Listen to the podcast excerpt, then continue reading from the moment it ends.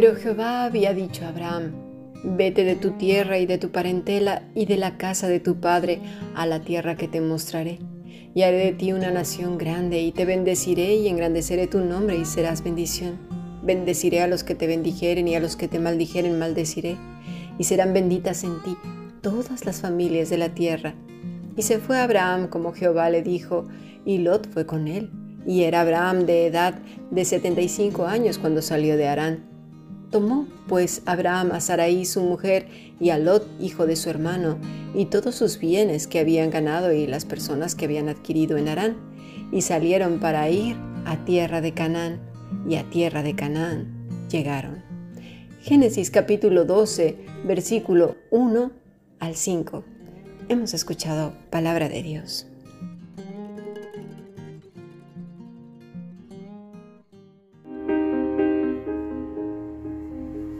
La Fundación Bíblica te invita a participar tanto de esta aula internacional hoy apegados a él, como sus cursos online en mol.fundacionbiblica.com.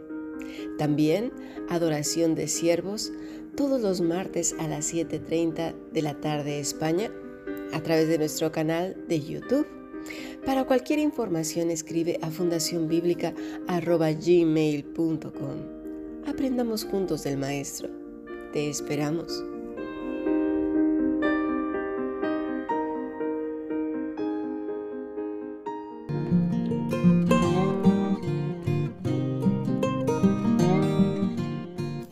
Las cosas que más nos cuesta trabajo a las personas en general son los cambios y no es de extrañarnos.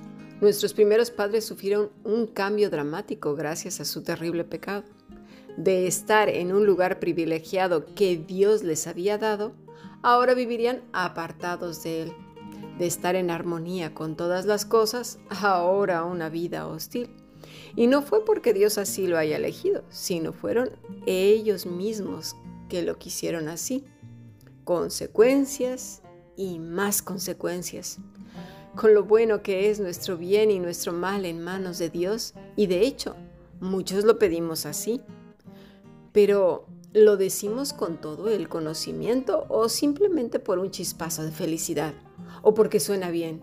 ¿O porque realmente sabemos lo que decimos? Bueno, el bien y el mal en manos de Dios es lo mejor que nos puede pasar sin duda. El problema está en que no solemos abandonarnos en sus manos. Es curioso, ¿no? Pero veamos que sí nos abandonamos en otras cosas o personas y por eso nos llevamos sendos desencantos, tristezas, amarguras, dolor y a veces hasta enfermedades pillamos y en el peor de los casos, la muerte. Bueno, pues vamos a analizar entonces a quién o a quiénes. Primero, pues, a nuestra pareja. No somos conscientes de que es un humano tan pecador como cualquiera, empezando por nosotros mismos, pero le entregamos todo lo que somos, al punto que nos volvemos inútiles, hasta para tomar decisiones, para elegir lo que nos gusta. Renunciamos a nuestros colores favoritos, comida, amigos, películas, estilo, estudios, bueno, prácticamente a todo. Algunos no tanto, pero llegan al punto de perder su individualidad. Y eso, mis estimados, no es amor. El amor es libertad, es aceptarse uno al otro y respetar los gustos y deseos del otro. No tenemos que prohibir y prohibir y si me quieres, pues esto todo el tiempo condicionando. Leamos 1 de Corintios 13:4. Dice, el amor es sufrido, es benigno, el amor no tiene envidia, el amor no es jactancioso, no se envanece, no hace nada indebido, no busca lo suyo, no se irrita, no guarda rencor, no se goza de la injusticia, mas se goza de la verdad. Todo lo sufre, todo lo cree, todo lo espera, todo lo soporta. Pero mira, no estamos hablando de sujetarse al otro como si el otro fuera un tirano y, le dijera, si tú me quieres, haz esto y tienes que hacer aquello y por eso tienes que sufrir. No, mis estimados, este amor solo puede producirse cuando la persona está sumergida en Cristo, desvanecida en Él, y es el amor de Cristo el que predomina. ¿Sabes por qué? Porque es el amor ágape, es el amor de Dios, y solamente reside en aquellos que están sumergidos en Cristo, que es más Cristo y menos ellos. Por lo tanto, ese amor es maravilloso.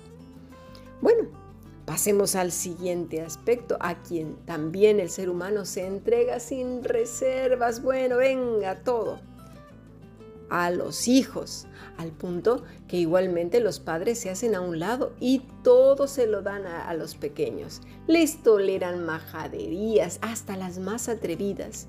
Y obviamente los niños al ver la poca reacción de sus padres entran en un estado de ansiedad que les provoca aún más violencia, en todos los sentidos, a ver si reaccionan, para ver si son dignos de respeto. Pero claro, el chico se da cuenta con desilusión que no tienen carácter. Hay padres que hasta les preguntan a los niños dónde quieren ir a comer, que, si van a comprar casa, que si van a comprar coche, las decisiones más importantes. El niño que sabe acaba de llegar al planeta Tierra, por favor. Así pues, les dan permiso de pisarlos cuantas veces quieran. Y es así que estos pequeños crecen sin referentes.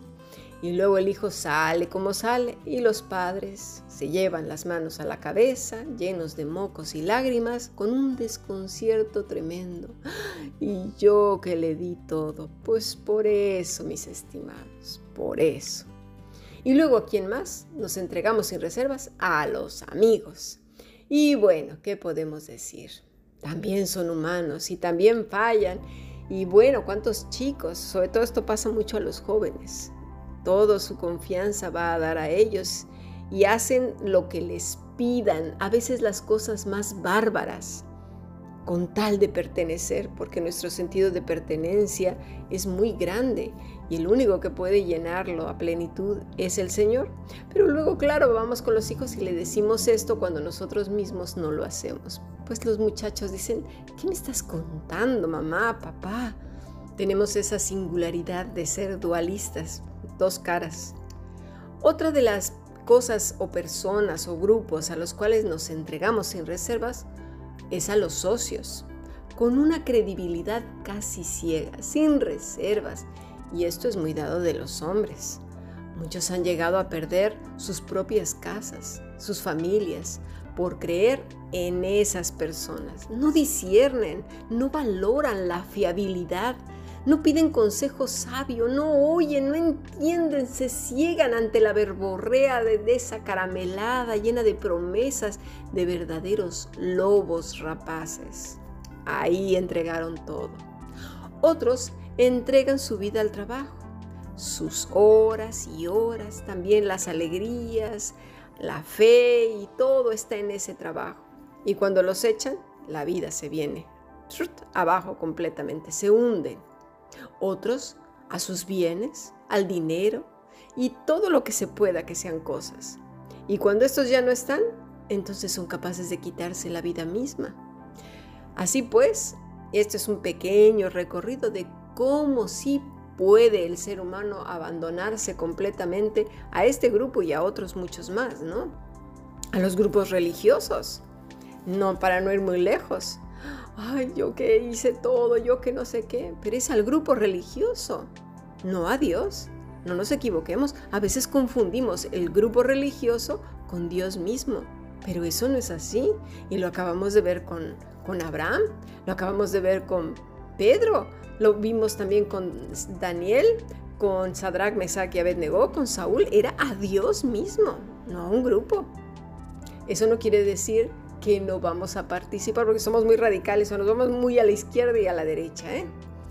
Bueno, nos es muy fácil entregar entonces nuestro destino, por así decirlo, a los humanos y a las cosas de la tierra que al único Dios verdadero, tal y como ocurrió al principio de nuestra historia. ¿Cuántas desilusiones nos hemos llevado en la vida por estas cosas?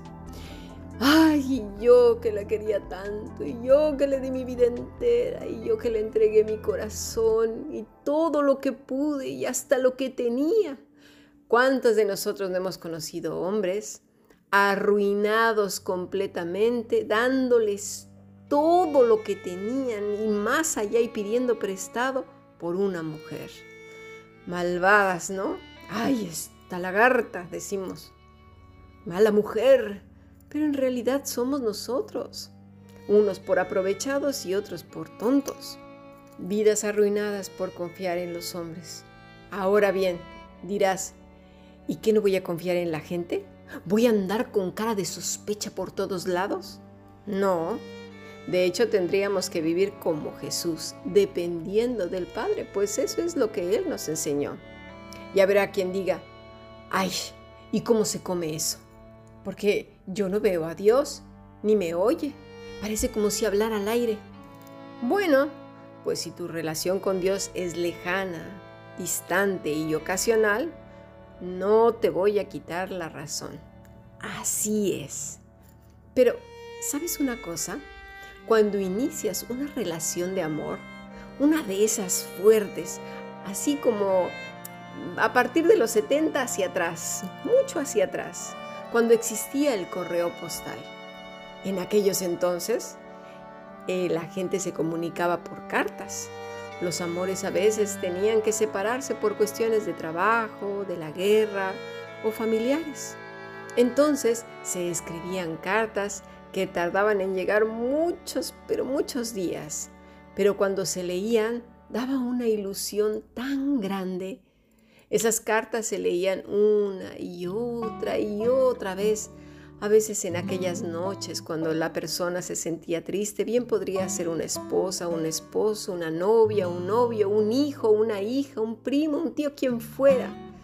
Las leían una y otra vez para sentirse consolados. Y era tan hermoso porque obviamente eran redactadas a mano. Muchas de ellas estaban bañadas en lágrimas y llenas de añoranza, esperanza y amor. Bueno, pues cuando leemos las, las escrituras es algo mucho mayor y mejor que eso, porque es la voz de Dios hablando a nuestra vida. Y aunque leas el mismo pasaje cada día, Él, nuestro Dios, cada día te dice lo que tiene que decirte a tu corazón. Y es así que te acercas para hablar con Él y escuchar su voz en tu corazón. Y no puedes vivir sin leer una y otra y otra y otra vez lo que tiene para ti. Anhelas, pues, como en esas cartas de amor, encontrarte en la noche o cualquier hora del día para ir a leer esa carta, esa carta de amor, porque al final de cuentas las escrituras es más que una carta de amor, es una carta de redención, de salvación, escrita, ¿sabes con qué? con la sangre de Cristo, porque costó la vida de Él, para que tú y yo gozáramos de esa relación tan profunda y hermosa que gozamos con nuestro Padre Celestial. El corazón, el alma entonces comienzan a vivificarse y a cobrar ánimo para todas las cosas que se viven en este mundo. Esperamos con ilusión el día de estar en su presencia para siempre y nunca más estar separados. Pero es curioso, aún no estando en la eternidad, tienes la seguridad de que Él está a tu lado, a tu favor y contigo siempre. Y siempre es siempre. Y siempre es siempre en todos los idiomas. Es así que la vida se lleva mejor, porque entonces tus tú preguntas y Él te contesta. Él habla y tú callas. Él guía y tú andas. Te esfuerza y tú no temes. Te defiende y tú te acurrucas. Te da sabiduría e inteligencia y tú caminas. Así es la vida con nuestro Padre Celestial. En Lucas 5, después de la pesca milagrosa, Pedro, Andrés, Jacobo y Juan dejan todo por seguirle a Él. ¿Y por qué? Porque no era un humano. No era ni aún el humano más inteligente del mundo. Aún Salomón con toda su sabiduría falló, ¿eh? no, no se nos olvide. Pero Cristo era Dios encarnado y es el Rey resucitado, el Rey de Gloria. Ese mismo Rey de Gloria en el que Abraham creyó y le fue contado por justicia, es decir, justicia salvadora en Cristo, en la promesa dada desde Génesis 3:15. Él creyó a Dios y se refugió en Él y fue llamado amigo de Dios como nosotros. Pasemos a nuestro siguiente podcast.